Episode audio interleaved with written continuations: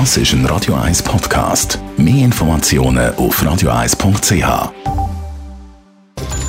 Netto, das Radio 1 Wirtschaftsmagazin für Konsumentinnen und Konsumenten, wird Ihnen präsentiert von Tracker.ch, der weltweit führende Anbieter für mobile Ortungslösungen.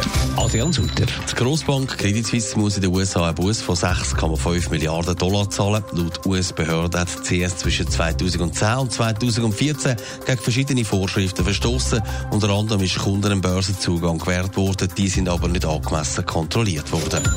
Das Parlament hat dem Defizitbudget von der italienischen Regierung zugestimmt. Über den Entwurf mit einem Defizit von 2,2 Prozent vom Bruttoinlandprodukt haben Parteien heftig gestritten. Geplant ist unter anderem ein Internet, ein Zucker und eine Steuer für Plastikverpackungen. BMW steht in den USA unter Verdacht, Verkaufszahlen frisiert zu haben. Händler sollen Ski-Einkäufe tätigen um höhere Verkaufszahlen auszuweisen. Darum hat sich jetzt die Börsenaufsicht eingeschaltet und will das genauer kontrollieren. Das haben die US-Medien berichtet. Für die, die Haufen Geld haben, stellt sich die Frage immer mehr, was macht man gegen die Negativzinsen? Die einen nehmen das Geld von der Bank und tun sie Tresor, wieder andere legen es an, und zwar in Luxus. Adrian Sutter, offenbar kommt man das auch im Weihnachtsgeschäft zu spüren, über wie genau.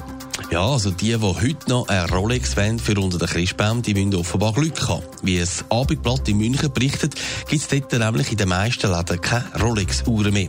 Man müsse ganz lang warten. Für gewisse Modelle gibt es bis zu 100 Bewerber und zudem eine lange Wartezeit. Bei Bucher in der Schweiz, dem grössten Rolex-Händler, heisst es, die Lager sind nicht leer, aber ja, die Nachfrage ist sehr gross, man muss halt ein bisschen warten. Rolex selber gibt aber laut dem Tagesanzeiger keine Auskunft darüber, wie die Situation in der Schweiz und Deutschland dann aussieht. Aber es ist durchaus in der Uhrenbranche bekannt, dass Rolex ihre Modelle zum Teil ein bisschen rar macht. Kann man denn tatsächlich so quasi Geld in eine Uhr anlegen? Gut, nicht jede natürlich, aber offenbar ist es durchaus so, dass gewisse Rolex-Modelle ihren Wert steigern. Laut deutschen Medienbericht haben gewisse Rolex-Modelle das geschafft, ihren Wert um 100% zu vergrößern. Es ist schon so, dass immer mehr Leute, die eine teure Uhr posten, sie lagern und dann noch teurer weiterverkaufen.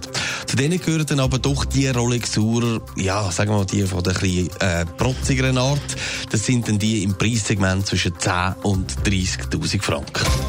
Netto, das Radio 1 Wirtschaftsmagazin für Konsumentinnen und Konsumenten, ist Ihnen präsentiert worden von Tracker.ch.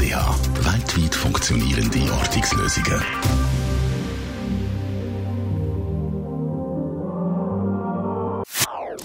Das ist ein Radio 1 Podcast. Mehr Informationen auf radio1.ch.